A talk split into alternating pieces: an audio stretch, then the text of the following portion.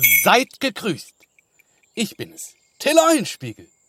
Ich freue mich sehr, euch heute eine meiner trickreichen und listigen Geschichten zu erzählen.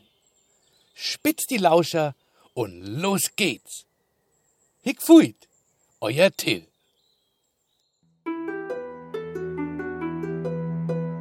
Historie 5 In unserem heimatlichen Orte eine Kirmes stand an. Und Mutter fragte, ob ich mit ihr dorthin gehen kann. Natürlich, Mama. Was denn das für eine Frage? Wir können dort feiern, tanzen und saufen. Bei Nacht und bei Tage. So gingen wir gemeinsam voller Vorfreude an den Ort des Geschehens. Lachten, tanzten und tranken ich konnte kaum noch gehen. Mein Sohn, du Trunkenbold, für dich geht's jetzt nach Hause. Wirklich, Mutter? Sauf weiter. Ich brauch erst eine Pause.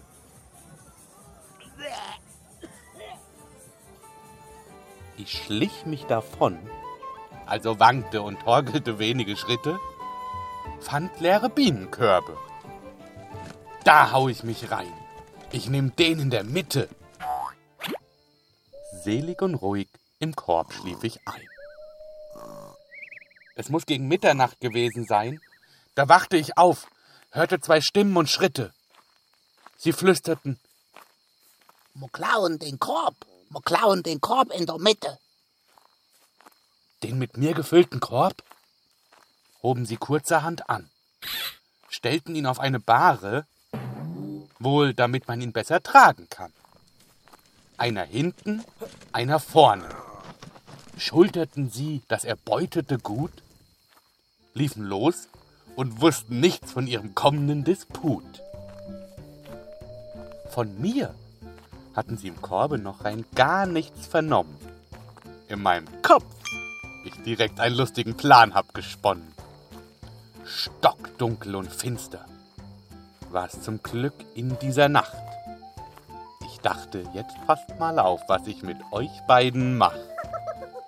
Den Korb öffnete ich einen winzigen Spalt, zog den vorderen kurz an den Haaren, aber mit Power und Gewalt. Der schrie wie am Spieß und keifte zu seinem Kumpan Unsinn! Sonst siehst du mal an deinen füßligen Haaren! Trotzdem gingen sie fortan. Ich wartete ein paar Meter und freute mich über dieses illustre Spiel. Doch das war erst der Anfang. Da geht echt noch viel. Jetzt war's der hintere, dem ich heimlich zoge am Schopf. Er brüllte los. Du nichts nützt! Ich mach dich kürzer um den Kopf. Trotzdem gingen sie gemeinsam weiter, schwiegen. Keiner mochte den anderen mehr leiden, obwohl keiner was getan hatte. Es war ja keiner von beiden. Auf den vorderen ein Folgeangriff, ich hab gewagt. Und noch bevor er sich bei seinem Kumpel beklagt, ließ er alles fallen, stürzte auf seinen Diebespartner hinzu Sie schlugen sich, beschimpften sich und rauften im Nu. Ihre Beute haben sie vollkommen aus den Augen verloren. Ich schlief noch eine Runde im Korb, wachte morgens auf und fühlte mich wie neu geboren.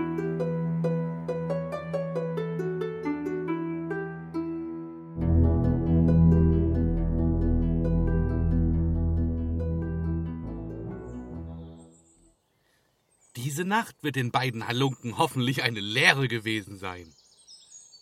Schon in der nächsten Geschichte erzähle ich euch, wie ich meinem neuen Dienstherrn und seiner Frau immer wieder beim Wort nehme und sie damit zur Weißglut treibe.